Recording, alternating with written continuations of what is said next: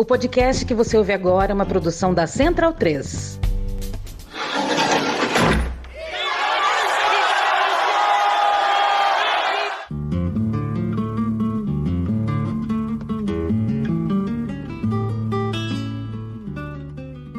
Começa agora Guilhotina, o podcast do Le Monde Diplomatique Brasil. Eu sou Luiz Brasilino e estou aqui com Bianca Pio. Salve, Luiz. E aí, gente, tudo bem? No episódio de hoje, a gente recebe o professor e historiador Valério Arcari. Oi, Valério, tudo bom? Oi, Luiz. Oi, Bianca, tudo bem? Uma satisfação estar com vocês no Guilhotina. A gente te agradece por você aceitar o convite para participar aqui do episódio 176 do Guilhotina. E vamos lá. Valério é professor titular aposentado do Instituto Federal de Educação, Ciência e Tecnologia de São Paulo, doutor em História pela Universidade de São Paulo e autor de O Martelo da História, entre outros livros. E agora ele está lançando pela editora Boitempo a obra Ninguém Disse Que Seria Fácil. A publicação reúne uma série de artigos escritos ao longo dos últimos anos, período marcado por consecutivas derrotas da esquerda, ascensão da extrema-direita e de perdas substanciais de direito da classe trabalhadora. Então, Valério, para começar, gostaríamos de saber um pouco mais sobre o livro, né? Porque você decidiu publicar essa coletânea de textos e acho que seria interessante também contar para quem está ouvindo um pouco o teor dos seus artigos, que a gente considerou uma abordagem muito bacana para o tema. É, ninguém disse que seria fácil, foi o resultado de uma série de textos que foram sendo publicados, em grande maioria durante a pandemia. A ideia do livro, ela só surgiu durante o processo, ou seja, no início eu me dei conta que a, a situação brasileira tinha evoluído de forma tão ruim, mas tão ruim. Nós mergulhamos na vertigem de um abismo reacionário a partir de 2015, quando um movimento de rua que mobilizou o que nós podemos de uma forma ligeira, caracterizar como as camadas da, da classe média mais acomodada, frustrada, zangada, com um grande protagonismo da extrema-direita, um movimento que culminou em 2016 com o impeachment da Dilma e abriu em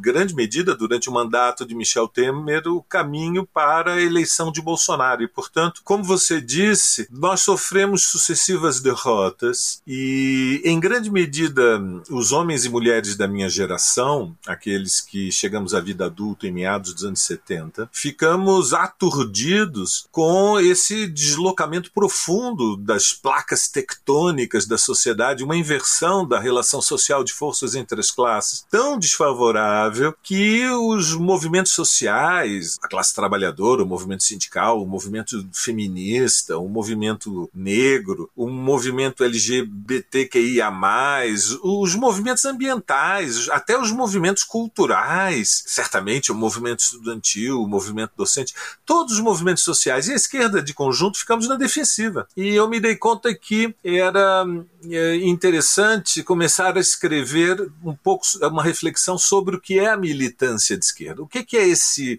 ato de aderir a um movimento social, de oferecer um trabalho voluntário, uma, uma atividade despojada, desinteressada, que pode ser abraçar uma causa associativa, pode ser o, a integração num movimento popular, e pode ser também a adesão uma tendência de esquerda, uma corrente, um partido de esquerda. Quais são as alegrias e quais são as ansiedades, qual é a satisfação e ao mesmo tempo qual é o, desânimo ou a desilusão? Estas experiências, digamos, subjetivas que são próprias de, daqueles que abraçam uma causa. E o primeiro texto que eu escrevi era sobre o significado da amizade e da militância, e para minha surpresa ele teve uma repercussão que foi, para ser sincero, um pouco além dos textos que normalmente eu escrevo, que estão focados em análise de conjuntura ou a interpretação histórica inspirada no marxismo. E eu me dei conta que esta audiência traduzia de alguma maneira uma demanda de reflexão, de questionamento, de interrogação sobre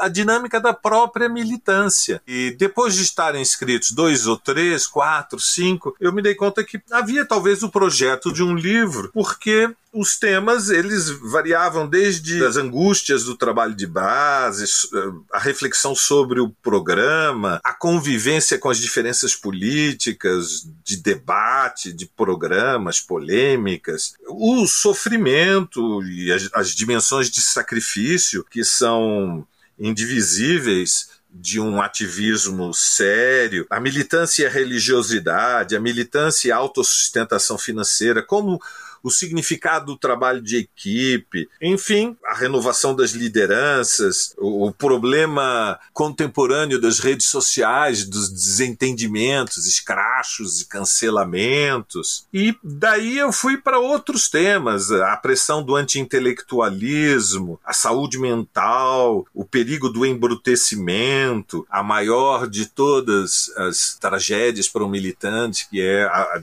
o perigo da desmoralização, a necessidade necessidade da paciência, o lugar dos profissionais, ou seja, dos, dos militantes de uma vida inteira que transformam o engajamento no sentido das suas vidas, o autoconhecimento, o sentido do compromisso, até temas mais delicados como a militância e o estilo de vida, a militância e o envelhecimento, a militância e a parceria amorosa, o lugar da oratória da militância, o perigo da credulidade ou da paranoia. Os temas foram sendo realmente os mais variados, até que eu me dei conta que havia talvez até um novo gênero literário. Alguém brincou comigo dizendo: o título é bacana, Valério. Ninguém disse que seria fácil, mas puxa vida, né? Minha filha radicalizou, disse: pai, ninguém disse que seria fácil, mas puta merda. Quer dizer, brincavam comigo dizendo: é um novo gênero literário, é um pouco autoajuda para a esquerda. Há um grão de verdade. Eu era uma brincadeira, há um grão de verdade. É um, é um livro de reflexões sobre o que é a militância esquerda esquerda, as nossas alegrias e as nossas agruras. Antes de entrar nesses temas que você foi elencando, eu fazer uma pergunta introdutória e te perguntar o que, que é para você, né, o militante, o que, que é esse ato de militância? Como definir? Olha, Luiz, eu sou filho de uma família que estava muito engajada antes de 64 no governo do Jango. A minha mãe foi secretária do Santiago Dantas no Ministério dos Negócios Estrangeiros, no Itamaraty. O meu pai tinha é, responsabilidades na Polícia Federal. E depois do golpe, a situação, eles ambos tinham cargos de confiança, morávamos no Rio de Janeiro. E depois do golpe de 64, a vida da minha mãe e do meu pai, em grande medida, foi interrompida. Eles tinham vivido os anos dourados, né, o pacote daquela dinâmica dos anos 50 de modernização acelerada, industrialização, urbanização da sociedade brasileira. Então vinha o pacote completo, apartamento financiado pela Caixa Econômica Federal na Copacabana, o primeiro automóvel Ford Falcon, o clube para o fim de semana, a praia, a bossa nova. Minha mãe era amiga do Vinícius de Moraes, os círculos boêmios, artísticos, literários. E bom, tudo isso foi interrompido e eles estavam diante de um dilema que era terem que mudar para Brasília ou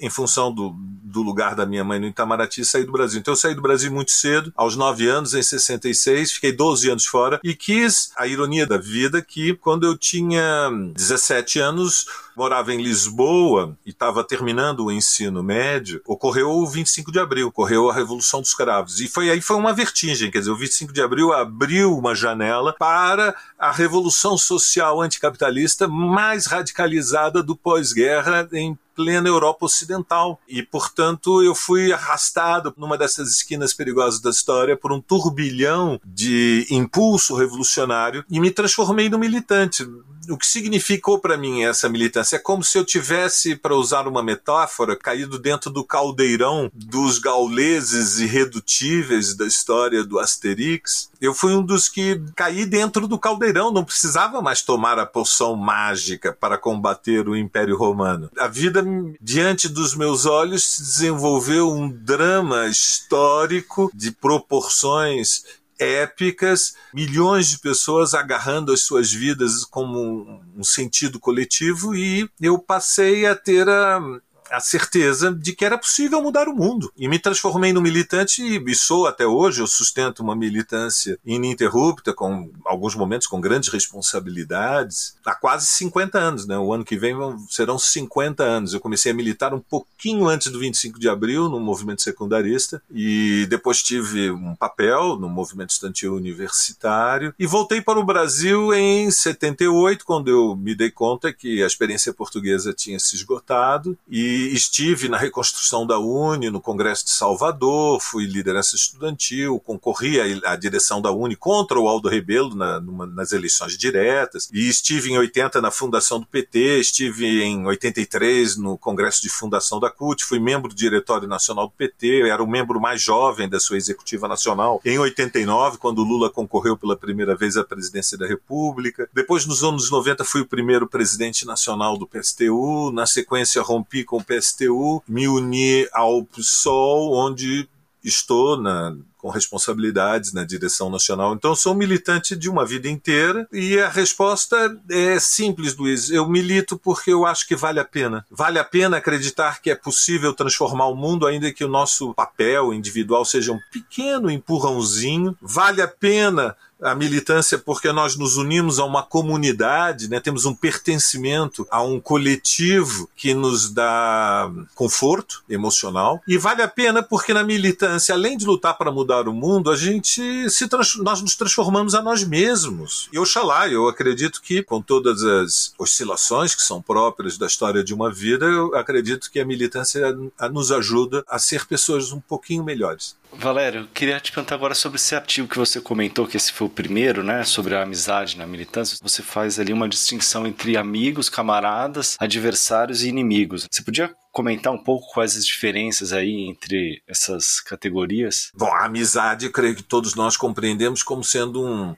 uma relação emocional na qual se constrói confiança e intimidade. A militância nós compartilhamos como um espaço que dividimos com incontáveis pessoas e a intimidade é algo mais excepcional. Portanto, nós temos amigos que não são camaradas e camaradas que não são amigos. E, portanto, a amizade elas é um vínculo fundamentalmente emocional, ou seja, nós somos amigos de pessoas que não necessariamente compartilham as nossas mesmas opiniões político-ideológicas e, por outro lado, dividimos as mesmas opiniões com camaradas com os quais não construímos intimidade. Então, essa é, é a diferença. Em geral, temos muito mais camaradas do que amigos. Né? O espaço para a construção de relações íntimas na vida é menor porque hum, para manter uma amizade é preciso dedicar tempo, né? e o tempo é o que há de mais valioso e mais escasso na vida. Adversários são aqueles com os quais nós temos diferenças, mas nós temos muitos adversários no mesmo campo de classe, no mesmo campo social. O movimento dos trabalhadores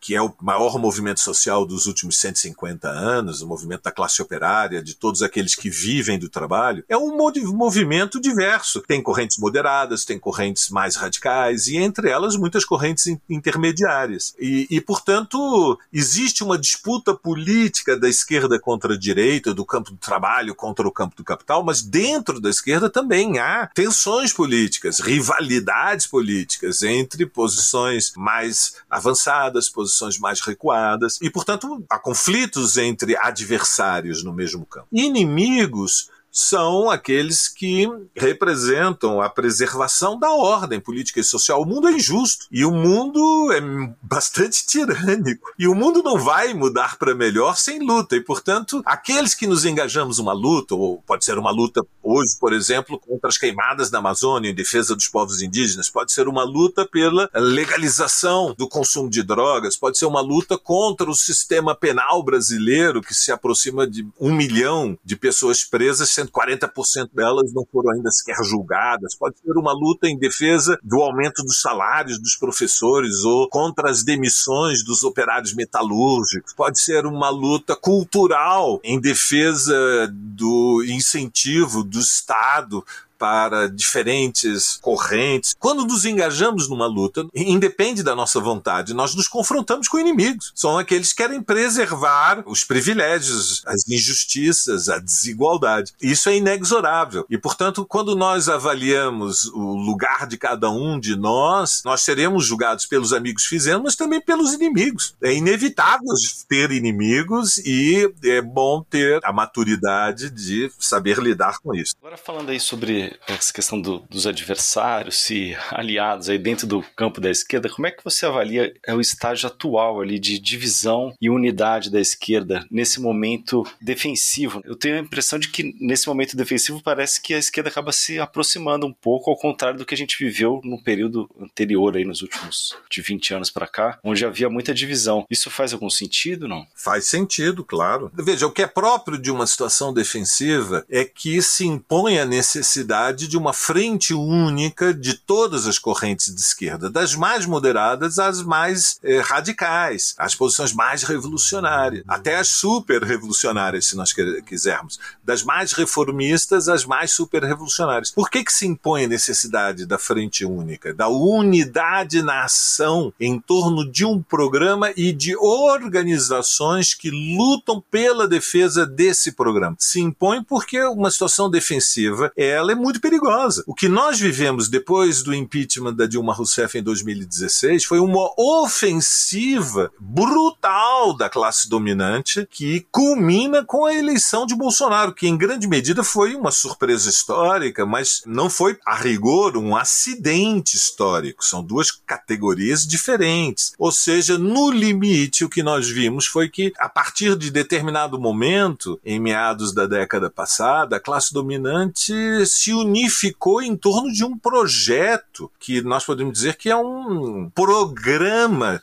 de ajuste para o capitalismo periférico brasileiro. Chegaram à conclusão que era indispensável para voltar a crescer atrair investimentos estrangeiros, aproveitando o aumento da conflitualidade entre os Estados Unidos e a China. E acreditaram que seria possível, pelo menos parcialmente, voltar àquela situação do pós-guerra, que prevaleceu fundamentalmente entre 47 e 48 até o início dos anos 90, quando o Brasil era eh, na periferia do capitalismo, ou seja, na América Latina, na África, na Ásia, a nação mais beneficiada pelo investimento externo, em particular o investimento norte-americano e europeu e japonês. Eles acreditaram que para atrair estes investimentos que seriam teriam cumprir o papel chave numa aceleração do crescimento brasileiro, era necessário um conjunto de reformas que eles chamam as reformas liberais, portanto, um ajuste fiscal, ou seja, conter a dívida pública na relação proporcional com o PIB abaixo de 70%, fazer a reforma trabalhista, ou seja, precarizar os contratos de trabalho, que é um, essencialmente uma destruição dos direitos conquistados pelas gerações anteriores, fazer nova reforma da Previdência para precarizar os direitos, sobretudo do funcionalismo público, instituir uma regra constitucional, ou seja, uma blindagem legal para o investimento público através da chamada lei dos gastos, um conjunto de medidas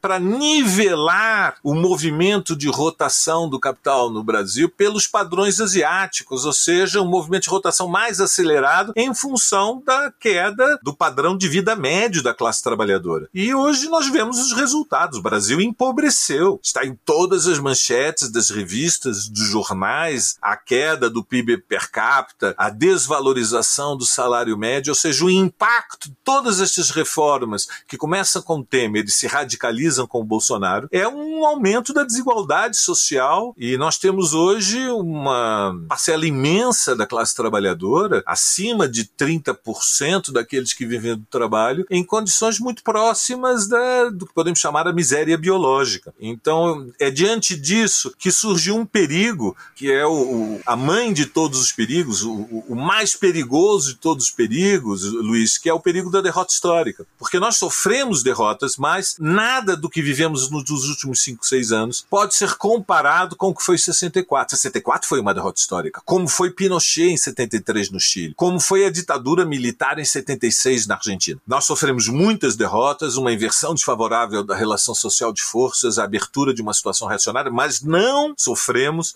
a derrota histórica. Mas houve o perigo. E em grande medida esse perigo foi contornado porque se forjou uma frente única da esquerda, unindo a Frente Povo Sem Medo, a Frente Brasil Popular, o PSOL, o PCdoB e o PT, que é o maior partido de esquerda, e, e esse muchísimo processo ele começa na resistência ao golpe, passa pela oposição a Temer, passa outro patamar com a campanha pelo Lula livre e culmina o ano passado nas sete jornadas nacionais de luta pelo Fora Bolsonaro, que atingiram uma capilaridade de 400 cidades e colocaram em marcha centenas de milhares de pessoas, uma dinâmica de acumulação de forças que explicam em grande medida esta resistência, o contexto que nós estamos hoje da campanha eleitoral com o favoritismo do Lula. Evidentemente, a etapa histórica anterior era diferente quando o PT estava no governo, apesar de ter a liderança e a supremacia no governo, fez uma articulação ampla, uma frente ampla com dissidentes, com partidos que expressam os interesses da classe dominante. E nesse contexto, fundamentalmente entre 2013 e 2015, 2015, 2016, uma parte da esquerda, em especial o PSOL, se mantiveram independentes do governo Lula e eh, na oposição às concessões, que não foram poucas, que os governos liderados pelo PT fizeram para preservar a governabilidade diante da classe dominante. Mudou a situação, tem que mudar a tática. E Valério, parte da esquerda tem uma compreensão maniqueísta da luta e muitos encaram a militância como uma cruzada moral. Na sua opinião, quais são os problemas dessas duas visões? O maniqueísmo é uma visão de mundo que reduz os conflitos na sociedade, que são muitos, né? Sociedade contemporânea, não só o Brasil. As sociedades contemporâneas, o capitalismo do, do início da terceira década do século XXI, é uma sociedade em que é, são agudos os conflitos entre os estados, são agudos os conflitos sociais dentro de cada sociedade e, portanto, os antagonismos são extremos. A, a visão maniqueísta é uma visão que considera que o sentido da história é a luta do bem contra o mal. E, portanto, é uma interpretação que secundariza a política e absolutiza a moral. O problema, eh, eh, Bianca, é que a cada época histórica ela reavalia e reelabora e reorganiza quais são os valores morais que são hegemônicos no seu tempo. E, evidentemente, eu estou entre aqueles que pensam que a luta contra a justiça é uma luta do bem contra o mal. O problema está que a sociedade está tão dividida que, do ponto de vista de cada classe, o, a defesa dos seus interesses é a defesa do bem. Ou seja, quando os latifundiários convocam a polícia militar para expulsar os camponeses pobres, pobres que querem lutar pela reforma agrária, invadindo latifúndios improdutivos, eventualmente até alguns deles produtivos, mas terras que foram usurpadas no passado. Do ponto de vista dos latifundiários, eles, eles representam bem, porque eles representam um valor para eles irredutível, que é a defesa da propriedade privada. Portanto, quando o Bolsonaro faz tirinho e diz nós vamos responder a bala ao MST, ou quando ele faz arminha com a mão e diz: Nós vamos responder a bala ao movimento dos trabalhadores eh, sem teto na, nas ocupações urbanas, quando se demoniza o papel do MST, do STED, ou do MTST e do Bolso. Os donos das terras, os donos da riqueza brasileira, das grandes indústrias, os donos do dinheiro, em última análise, na época que vivemos, do capital financeiro, eles interpretam que a defesa dos seus interesses, a defesa da riqueza é a defesa do bem, porque o direito a acumular capital seria, na visão de mundo deles, a única forma de garantir progresso, inovação e se medidas eh, socialistas forem tomadas, medidas anticapitalistas forem implementadas, a redução da miséria vai diminuir o medo das massas da pobreza e, portanto, abalar a disciplina do trabalho, incentivar a preguiça. Há toda uma construção ideológica que naturaliza a estratificação social, a exploração do homem pelo homem como algo inexorável, natural. Mas, na verdade, é, são interesses de classe. É a defesa da cobiça, é a defesa da avareza, é a defesa do privilégio, é a defesa da riqueza. E isso é essencialmente injusto no mundo em que vivemos, que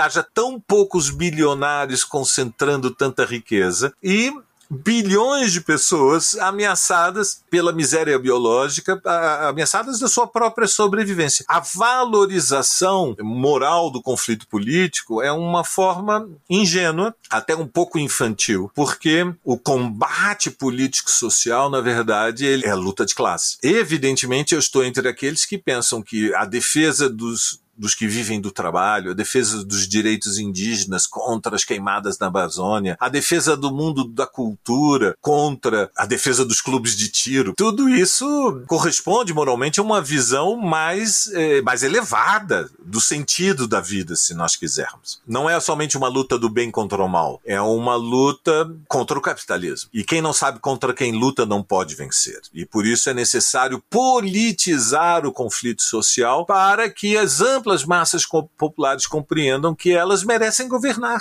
Que aqueles que concentram a riqueza e o poder, que foram treinados geração após geração para exercerem o monopólio do poder, não merecem governar. Quem merece governar são aqueles que vivem do trabalho e representam, portanto, a esperança de um mundo menos injusto. E falando em despolitização, né? Quando o Bolsonaro assumiu o poder, passou-se a falar muito do lugar da insanidade na política. Mas a gente não pode ser ingênuo, já que ele defende um projeto neofascista e isso não é loucura, né? Então eu queria te perguntar o quanto você acha que ficar batendo nessa tecla prejudica a fazer uma oposição ao governo Bolsonaro? Eu não creio que o, o problema do Bolsonaro seja de natureza clínica, embora, evidentemente, ele é mentalmente um homem doente, não tem nenhuma dúvida, é um homem movido pelo rancor, pelo ressentimento, tem traços paranoicos. Portanto, ele tem sintomas neuróticos que são provavelmente limítrofes. Mas o, o nosso papel não é fazer diagnóstico psíquico da sanidade ou insanidade insanidade da cabeça do, do Bolsonaro. O papel dos movimentos sociais, da esquerda, o papel da, é, do mundo da cultura, do mundo da universidade, dos movimentos sociais, é derrotar Bolsonaro. Bolsonaro representa o perigo da derrota histórica. O que Bolsonaro pretende é silenciar uma geração, como fiz, fez a ditadura militar. Asfixiou o país e aniquilou, inclusive fisicamente,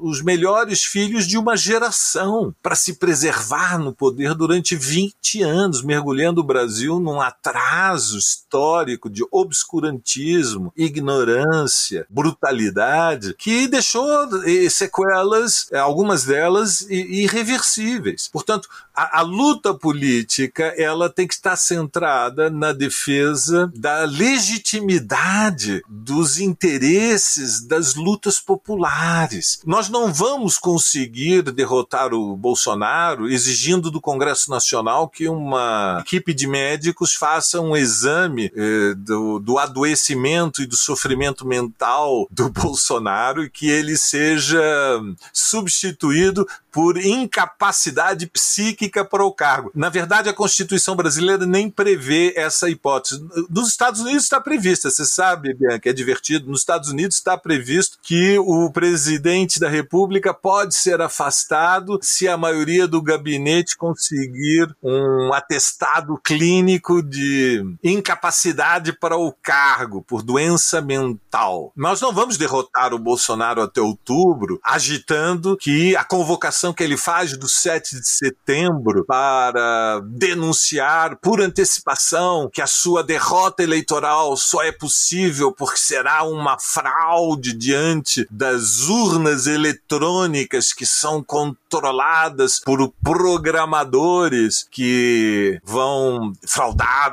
a apuração e a contagem do, dos resultados. O 7 de setembro é a prova de fogo da tática golpista do Bolsonaro, tática que ele ontem, no Palácio da Alvorada, explicitou sem nenhum pudor, mais uma vez, numa cerimônia eh, absurda diante de embaixadores estrangeiros, repetindo pela enésima vez denúncias que para as quais ele não apresentou ainda nenhuma prova. Isto parece loucura, mas obedece a um método e fundamentalmente repousa numa tática eh, preventiva de inspiração trampista que tem no seu centro colocar em movimento centenas de milhares de pessoas para uma espécie de apocalipse neofascista para o dia 31, mas sobretudo para o dia 7 de setembro e forçar a sua blindagem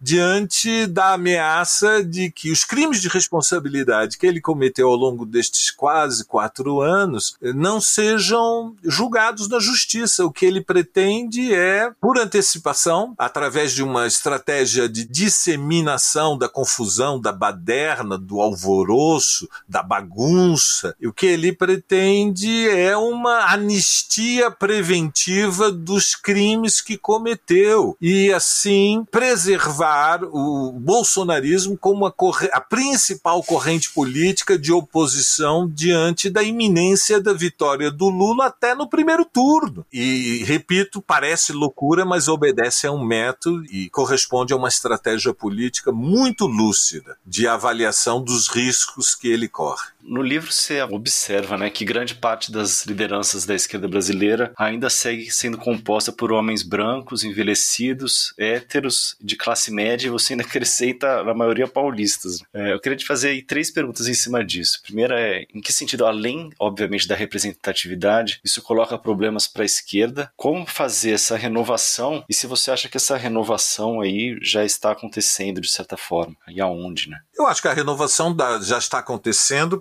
por exemplo, no PSOL nós não temos na Executiva Nacional ninguém com mais de 40 anos já tomamos medidas que são, eu creio, eh, inteligentes para abrir o caminho para que as novas lideranças ganhem autoridade, confiança e experiência. E a renovação das lideranças não é um processo simples porque há conflitos geracionais na sociedade e há conflitos geracionais também na esquerda. Na sociedade é evidente, há conflitos geracionais dentro das famílias sobre as decisões que interessam as famílias. É natural que os mais velhos, os mais experientes tenham muito peso, mas acontece dentro dos locais de trabalho, ocorre nas universidades, em todos os terrenos da vida social, de forma mais aberta ou mais camuflada, conflito geracional. Por quê? Porque é natural, é parte da renovação, a, renovação é parte do processo de amadurecimento e, e quando ela é favorecida, há uma solução evolução, uma transição mais suave. E quando ela é obstaculizada, quando há muita rigidez, ela é desencorajada, ou ela é mais lenta, ou ela finalmente nem ocorre. Nós devemos, na esquerda nos movimentos sociais, temos que ter a consciência, devemos levar a sério a ideia de que nós precisamos de todos, no movimento sindical, no movimento estudantil, nos movimentos populares, no movimento feminista, no movimento negro, em todos os movimentos e nos partidos de esquerda. Nós precisamos de todos. Há lugar para todos. Há lugar para os agitadores, há lugar para os os propagandistas, há lugar para os organizadores. Nós temos que ter todas muita paciência uns com os outros, porque ela é o cimento da fraternidade. Mas devemos também termos estratégias conscientes, Luiz. A renovação ela pode ou não ser acelerada e ter uma, um desenlace, um desfecho mais saudável, se nós somos conscientes de que é um processo que enfrenta dificuldades. Quem esteve muito muito tempo à frente de qualquer coletivo, adquire o que nós podemos chamar tendências de inércia. E, portanto, a renovação ela tem que favorecer a substituição através da, do aprendizado, né, da socialização das ferramentas que permitem que camaradas mais jovens assumam crescentemente mais responsabilidade. Eu acredito que, em alguma dimensão, nós estamos diante de uma transição geracional, ou seja, a geração daqueles que eu faço parte, que chegamos à vida adulta em meados dos anos 70, que estivemos na fundação do PT, da CUT, do MST, que foram as três grandes organizações que surgem na década de 80. Agora somos homens e mulheres sexagenários, septuagenários. A esquerda não pode ser dirigida por idosos. A esquerda por aquilo que ela representa como uma esperança de transformação da sociedade apoiada naqueles que são os explorados e oprimidos. Nós, digamos, temos a responsabilidade, se queremos revolucionar o mundo, de nos revolucionarmos a nós mesmos, Luiz. E, em que medida e, e quais são as organizações que estão mais avançadas neste processo é algo que a história vai responder. Eu acredito que agora nas eleições nós já vamos ver toda uma nova geração de lideranças feministas, LGBTQIA+, e sobretudo lideranças negras, mulheres negras, assumindo o papel da defesa do programa do socialismo, nas mais diferentes tendências, as mais moderadas até as mais radicais, e creio que esse fenômeno é essencialmente positivo. Olha, eu queria te perguntar agora sobre a, a, segurança né, dos militantes. Nos últimos meses, aí, alguns atos do Lula e também de outros pré-candidatos de esquerda sofreram com atentados, né? Por enquanto, ainda sem consequências mais graves, ao contrário do que aconteceu no caso do assassinato do Marcelo Arruda, né, o tesoureiro do PT lá em Foz do Iguaçu. Como é que você avalia esses episódios? Como é que está a capacidade das organizações de esquerda de se defender desses ataques? A nossa capacidade de nos defendermos é quase nula. Não foi só Marcelo Arruda. O Bruno Pereira era um ativista do movimento indígena, do movimento ambiental e foi assassinado de forma grotesca junto com o Don Phillips, o jornalista britânico. Foram esquartejados. Algo assim, um crime brutal. Não sei nem que palavras descrever a, a, crueldade do que aconteceu no Vale do Javari. A nossa fragilidade diante do perigo dos ataques, seja de lobos solitários, seja de provocadores profissionais, a nossa fragilidade é imensa. Veja, no lançamento das diretrizes do programa da frente que une o PSOL com o PT, o PCdoB e outros partidos, um, um aventureiro, um deslocado, invadiu o hotel, atravessou as seguranças. Então nós temos eh, uma sucessão de episódios, uns mais graves, outros menos. Já teve o drone eh, no Triângulo Mineiro, tivemos o, a bombinha com urina no ato do Lula na Cinelândia. E eu acho que é previsível, infelizmente, que é, nós continuaremos assistindo a episódios que são perigosos. Isso decorre do fato de que a extrema-direita no, no nosso país conquistou uma base social de massas, é menor do que são os 30% que indicam preferência eleitoral pelo Bolsonaro, mas eh, diferentes pesquisas já identificaram que existe um núcleo duro da corrente neofascista que está entre 10% e 15%, se estima algo entre 12% e 13% da população. Portanto, são muitos e muitos milhões de pessoas que estão ideologicamente envenenados pelo bolsonarismo e, e que, portanto, anseiam, apoiam, apostam num confronto com a esquerda que não se resolve resolve através de um desfecho eleitoral. Querem medir forças em outros terrenos e, portanto, o perigo é real e imediato, o que obriga as nossas organizações a levarem a sério a sua autossegurança. O Brasil virou um país perigoso, Luiz. E nós não podemos, diante disto, evidentemente, sermos, nos deixarmos dominar pelo medo. O objetivo das provocações fascistoides é disseminar o pânico, o medo, deixar as pessoas assustadas. A gente está falando de um momento da história em que, durante muitos anos, repito o conceito, estivemos da defensiva, ou seja, o nosso ativismo, a nossa linha de frente está machucada, as pessoas estão feridas, viemos de derrotas, perdemos direitos sociais, mas viemos também acumulando forças. Há uma nova geração que chegou à vida adulta a partir das jornadas de junho de 2013, é, refletiu sobre tudo isso que aconteceu entre junho de 2013, o impeachment da Dilma de 2016, o lugar da esquerda. Nós precisamos que os nossos movimentos encarem como uma das suas tarefas o direito à autodefesa. Assim como existe a autodefesa individual como um direito consagrado em qualquer constituição democrática, existe também o direito das organizações, em particular considerando o que é situação hoje das polícias no Brasil, que estão dominadas pelo bolsonarismo, a, de forma responsável, disciplinada, mas ao mesmo tempo lúcida, construírem dinâmicas de autodefesa coletiva, ou seja, os nossos atos têm que ter cordão de segurança, nós temos que estar atento a quem está ao nosso lado, as mochilas, nós temos que ter sistemas de comunicação e, e portanto, de forma preventiva, nós temos que nos preparar para o que der e vier. Não podemos é recuar das ruas, porque em última análise, a nossa melhor segurança é que nós somos mais fortes, nós somos mais numerosos, nós temos uma maioria social do nosso lado. E, portanto, se eles vão para a apoteose fascista do 7 de setembro, nós vamos para a campanha Lula também com a disposição de colocar na rua centenas, milhares, oxalá milhões de pessoas, que é a maneira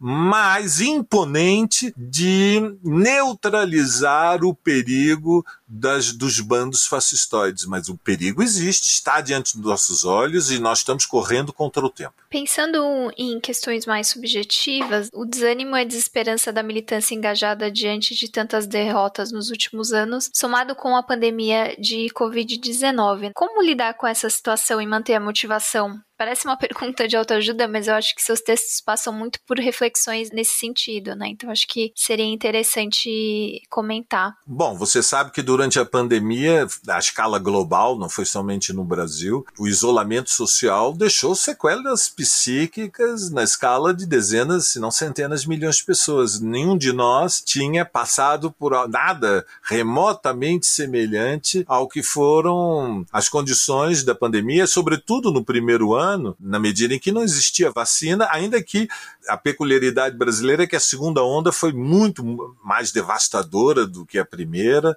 Seguramente, quando for feito um cálculo no futuro, retroativo a esse período, vamos chegar à conclusão de que, infelizmente, o número de mortos e de contaminados foi muito, muito superior a que são os números hoje registrados pelo controle que é feito pela mídia, e tudo isso deixou consequências emocionais. Nenhum de nós é indiferente ao tempo em que vivemos, eh, Bianca, e cuidar das nós, de nós mesmos é a primeira tarefa de um militante. Queremos mudar o mundo, nós temos que ter energia para nos transformarmos nós mesmos. E as circunstâncias de ter a pandemia debaixo de um governo de extrema direita, liderado por um neofascista e encabeçado por um personagem sinistro como é o Bolsonaro, tudo isso foi feito da experiência brasileira algo é, mais extremo. É, é claro que nós não temos hoje no país uma vanguarda ativista como tínhamos nos anos 80. Bianca, nos anos 80, a esquerda mobilizava no Brasil algo em torno de 400 a 500 mil ativistas. Era outra escala. Nós temos hoje, na melhor das hipóteses, alguma coisa em torno de 50 mil ativistas, quando pensamos todos os movimentos sociais. Portanto, nós fomos reduzidos a uma proporção muito menor nesta relação da, do setor avançado, da vanguarda, do, da militância, ainda que nós tenhamos uma retaguarda social de apoio muito grande, muito grande, que se expressa também nas pesquisas eleitorais. Como está o ânimo no, do nosso povo? Bom, o nosso povo sofreu muito. Todos os dramas que o povo brasileiro viveu, o nosso povo, a militância também viveu. Nós também tivemos as nossas fileiras atingidas pelo desemprego, pela precarização das relações de trabalho, pelo aumento da dependência de membros da família, e portanto a vida ficou mais difícil. Nas nossas fileiras, quem tinha um trabalho teve que pegar um segundo trabalho, quem tinha que trabalhar, estudar, teve que combinar o trabalho com o estudo, com o cuidado da casa, com a atenção aos filhos, com a atenção aos mais idosos. Fomos atingidos pela Covid, alguns pegamos e tivemos sequelas graves. Tudo isso deixa feridas. E, portanto, os humores, o estado de espírito, a disposição de luta, ela flutua. Ninguém é de ferro. Bianca, nós somos como são todos os, os nossos colegas, companheiros, camaradas, aqueles com quem dividimos, compartilhamos espaços no trabalho, na família, nos bairros, nas casas, em todos os ambientes sociais. Nós somos iguais às outras pessoas. Temos uma diferença, nós temos um compromisso, temos um,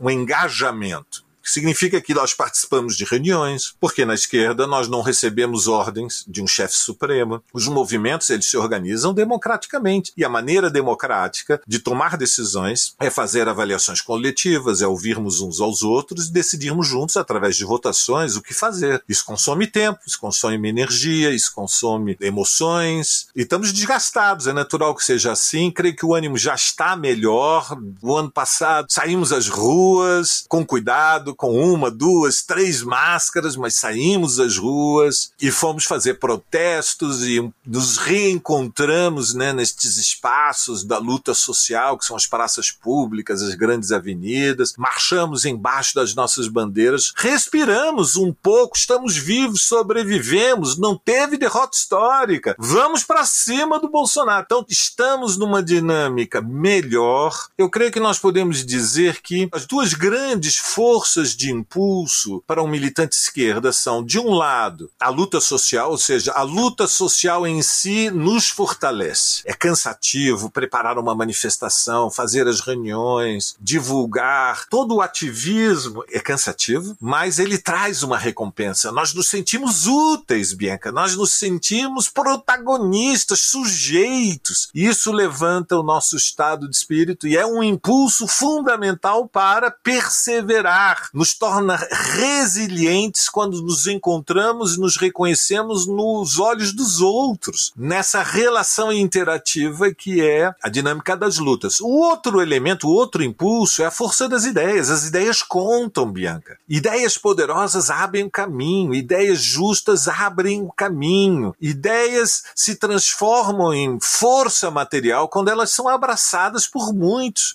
E, portanto, a força das ideias, ela também é uma força de impulso para nós perseverarmos na militância. Então, é uma combinação de emoção, de razão, que se retroalimentam e que sustentam uma luta que é uma luta de longo prazo. Somos maratonistas, não somos velocistas, não somos corredores de 100 metros. Na esquerda, nós somos maratonistas porque nós fazemos uma aposta estratégica que é, é de uma imensa a ambição ideológica. Nós acreditamos que aos trancos e barrancos, acumulando forças, sofrendo também derrotas, mantendo posições, às vezes dando um passo atrás, mas sempre apostando de que voltaremos a dar passos em frente. Nós apostamos que vale a pena lutar para mudar o mundo, vale a pena. Vale a pena acreditar que as nossas vidas eh, são úteis para um projeto que vai além dos nossos interesses pessoais e que oferece sentido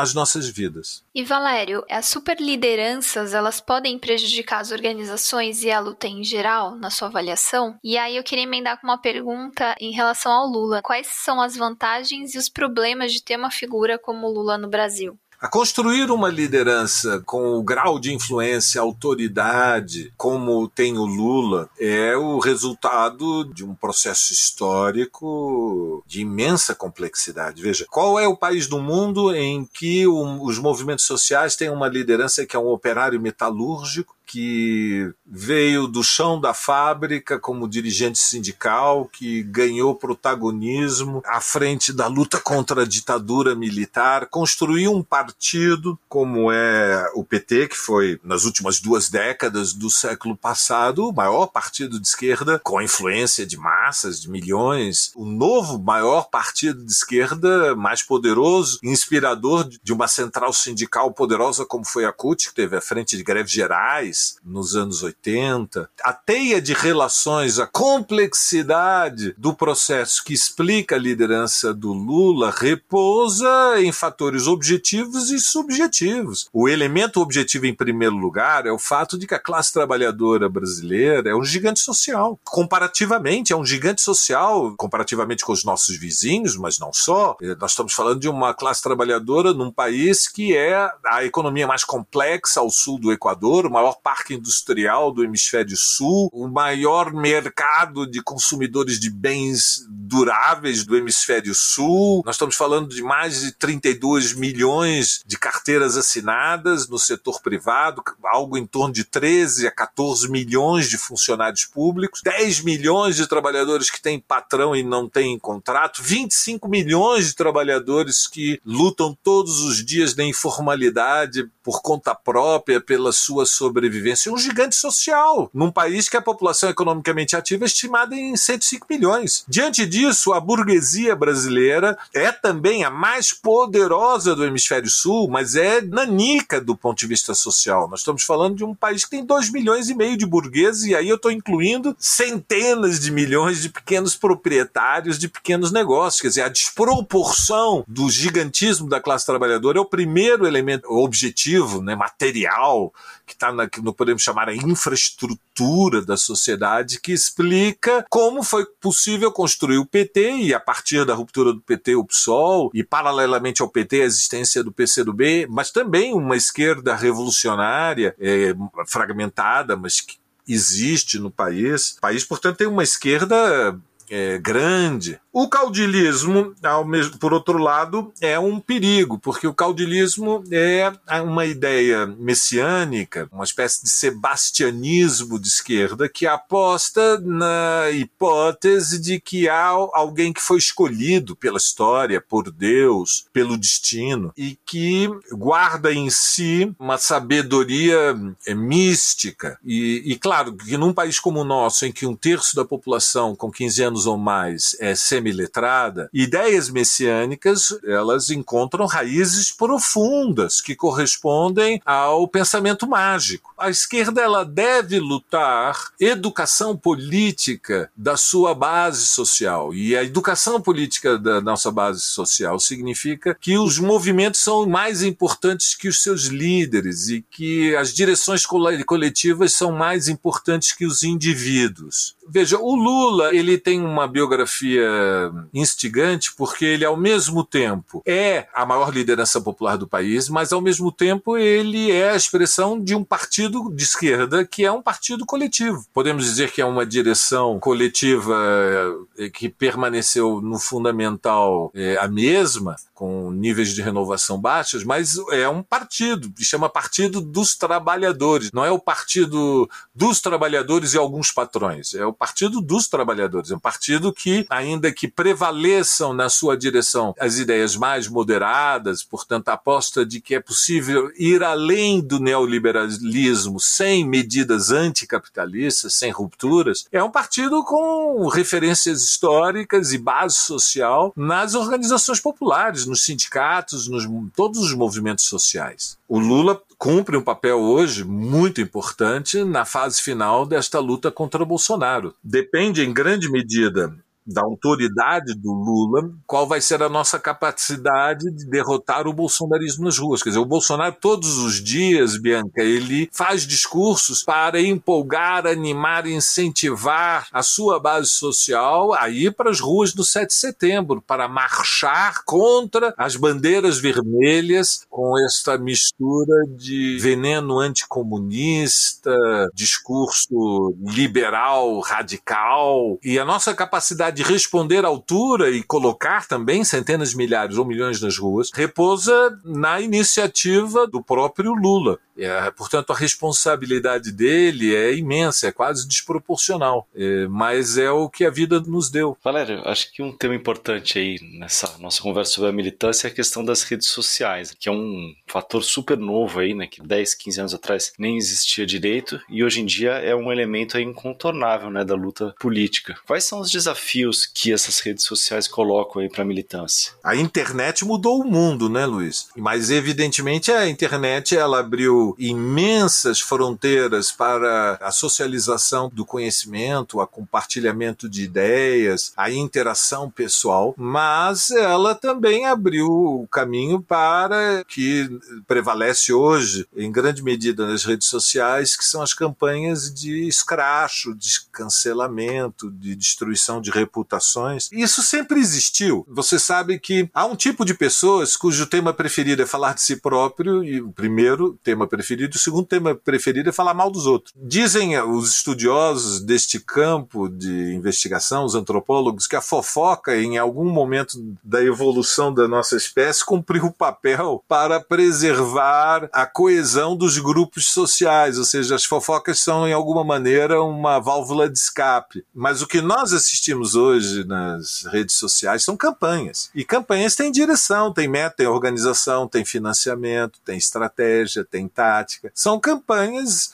organizadas e, e, perigosíssimas de destruição da reputação das pessoas. Na esquerda, nós temos que ter uma atitude rígida em relação a, a, isso, na minha opinião. Ou seja, a militância ela dá direitos e deveres, mas ela estabelece limites. Nós nos educamos tendo autocomedimento, autocontrole, autodisciplina. Existem limites. Há coisas que não se fazem. E, portanto, na esquerda, nós temos que defender uma cultura de paciência e educação. Nós podemos divergir uns dos outros e discutir, sem baixar o nível, sem baixaria. O que significa isso? Que todos e cada um de nós na esquerda, sejamos mais moderados ou mais radicais, você sabe, eu sou um marxista revolucionário, venho de uma tradição que é a tradição trotskista. Todos nós podemos, com maior ou menor paixão, defender as nossas ideias, mas sempre tendo respeito pelo outro, porque todas as pessoas são maiores do que as ideias, mais justas ou menos justas, que defendem em algum momento. E, portanto, criticar as ideias dos outros não é o mesmo que destruir a biografia dos outros. Todo mundo merece respeito pela sua trajetória e as campanhas ad hominem, ou seja, aquelas campanhas que atacam o mensageiro e não a mensagem, são indignas na esquerda. Nós temos que, ao contrário, na esquerda, ainda mais numa situação em que o governo é de extrema-direita, dirigido por uma ala fascista, cultivar os bons hábitos da mínima fraternidade e solidariedade daqueles que estamos no mesmo campo de luta. E, portanto, a crítica, ela tem que ser feita às ideias e não às pessoas. Esta é, digamos, para mim, a regra de ouro e por isso, no capítulo que trata no livro sobre o tema do cancelamento de escracho, eu tento estabelecer alguns critérios básicos de solidariedade militante entre nós. Galera, a gente está chegando ao final. Eu queria encerrar aqui te fazendo uma pergunta sobre a, a, eleição e mais especificamente sobre o debate a respeito do apoio ou não à chapa do Lula-Alckmin. Como é que é a tua opinião aí a esse respeito? Bom, eu estou entre aqueles que no encontro nacional do PSOL defendi que o PSOL não deveria ter candidato próprio e deveria apoiar o Lula, apesar de Alckmin desde o primeiro turno. Me coube a responsabilidade junto com o Juliano Medeiros, presidente do PSOL, de fazer a intervenção, fomos nós dois, duas intervenções a favor, duas contra. Eu fiz uma delas e o que eu tenho argumentado é que a situação de, desta eleição de 2022, Luiz, é absolutamente extraordinária. Era necessário que o PSOL fosse coerente com o giro político que fez desde o golpe que derrubou o governo de Dilma Rousseff. O PSOL foi independente e, em alguns momentos, oposição de esquerda aos governos liderados pelo PT, mas a situação brasileira mudou em 2015-16, quando as forças burguesas conseguiram mobilizar camadas eh, expressivas da classe média para as ruas e se deslocaram para a oposição e derrubaram o governo eleito em 2014 e em 2016, com medo de que o Lula seria um adversário imbatível, um inimigo imbatível nas eleições presidenciais de 2018, que significaria a quinta vitória consecutiva do PT nas eleições. Mudou a situação. Quando muda a situação, deve mudar a tática. O PSOL, na minha opinião, com dificuldades, porque quando muda a situação, qualquer partido político sério implantado tem crise interna, e houve uma crise grande no PSOL ao longo destes anos, entre uma maioria e uma minoria que merece respeito e que supera os 40% da vontade da base militante do PSOL, portanto, uma minoria muito grande, mas minoria. O PSOL fez um giro político, passou a oposição ao Temer, passou a defender a Frente Única de esquerda, se engajou através da Frente Povo Sem Medo na unidade de ação com a Frente Brasil Popular, cerrou fileiras na campanha Lula Livre, onde eu representava o PSOL, e chegamos a, a, a este ano e, em função do perigo que representa Bolsonaro, que é o perigo, repito, de um, uma derrota histórica, para nós tirarmos do caminho esse perigo, o PSOL, pela primeira vez, não deveria ter candidato à presidência. Teve em 2006 com Elis Helena, teve em 2010 com Plínio de Arruda Sampaio, teve em 2014 com Luciana Gerro, teve em 2018 com Guilherme Boulos. Em 2022, não. Em 2022, apesar de Alckmin, que na minha opinião é um cavalo de Troia, e nós vamos pagar um preço se vencermos a eleição pela escolha de Alckmin como vice do Lula, vai ser um elemento permanente de freio para as medidas incontornáveis que são inadiáveis no Brasil para tirar o país da crise, para tirar as massas da miséria biológica, para defender a universidade, o mundo da cultura e da arte, para defender a Amazônia, os povos indígenas, medidas duras anticapitalistas vão ter que ser assumidas. Alckmin vai ser um problemão, mas apesar de Alckmin e, portanto, com muita consciência, muita lucidez, o PSOL decidiu apoiar o Lula. E vamos fazê-lo. E em São Paulo, vamos apoiar o Fernando Haddad, apesar do França, sem saber ainda quem é o vice, mas com lealdade, porque há uma situação também nova em São Paulo, a possibilidade pela primeira vez, no intervalo de uma geração, né, mais de 30 anos, derrotar o Tucanato de São Paulo. O lugar do PSOL é como um instrumento, uma ferramenta de luta útil para a luta dos trabalhadores, dos movimentos feministas e negros. O PSOL tem que ser, em primeiro lugar, um instrumento útil, tem impulso anticapitalista, defende um um programa avançado, é, forças revolucionárias atuam no seu interior, mas com responsabilidade, ou seja, com uma visão lúcida, equilibrada de que a relação de forças sociais, políticas impõem a necessidade de marchar juntos com o PT, com Lula e com Haddad. Perfeito, Valério. Bom, hoje recebemos o historiador Valério Arcari, que está lançando pela Boitempo o livro Ninguém Disse Que Seria Fácil. Valério, muito obrigado aí pela sua participação aqui no Guilhotina. Obrigado, Luiz, obrigado, Bianca, obrigado aos ouvintes da, do Guilhotina, longa vida ao Monde Diplomatique Brasil. Valeu demais pela conversa, Valério. O Guilhotina é o podcast do Le Monde Diplomatique Brasil. Para nos apoiar, faça uma assinatura a partir de R$ 12,90 em nosso site, diplomatique.org.br barra assine. E te convidamos também para seguir ou favoritar o Guilhotina na plataforma que você nos ouve. E se você utiliza o Spotify, também pode avaliar o nosso podcast. E, por fim, se você tiver alguma ideia, crítica ou sugestão, é só escrever para a gente em guilhotina.diplomatique.org.br. Valeu pela audiência e até semana que vem. Até.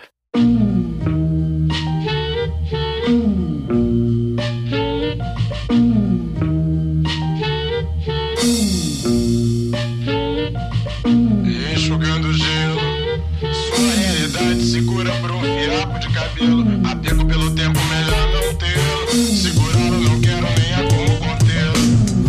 capítulo, vimos que nosso herói encontrava-se em maus lençóis. No momento crucial em que teve sua piada mensal fatiada. Ao realizar a manobra arriscada de manter ao mesmo tempo comida no prato, iluminação, água pro banho, bom nível de formação e temperamento intacto. A seu favor, ele conta com sua quase total imunidade espiritual. Corpo e humor à prova de contas. Além de uma dose generosa de honestidade, fazendo diferencial. Contra ele, criadores comedores de cabeça, agiotas ultramagnéticos, além de outras aves de rapina menos cotadas, de butuca em cada esquina. esquina.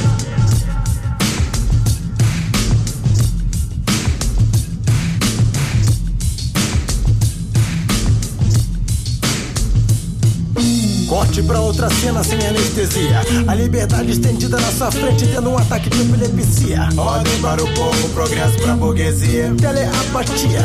Nossa ação já se encontra no campo do movimento condicionado. Sorria, você está com o filme queimado. Uma vez mais, sua volta será necessária pra ver se deixa tudo pelo menos no empate ou zerado.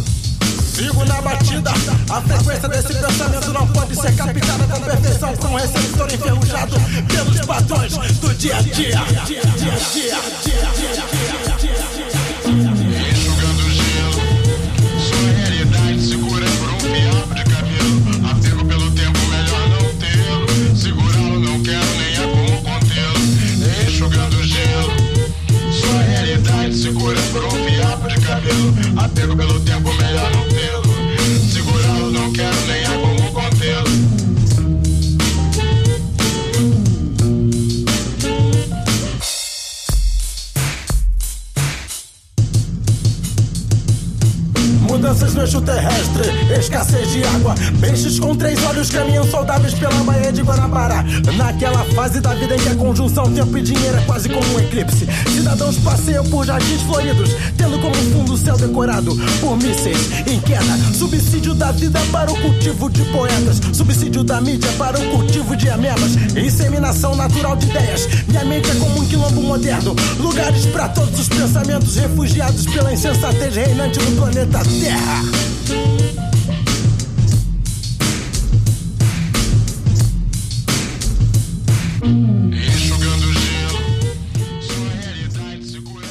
Guilhotina é um podcast do Le Monde Diplomatique Brasil. O roteiro, a produção e a apresentação é de Bianca Pio e Luiz Brasilino. Edição de Domênica Mendes. Apoio técnico Central 3.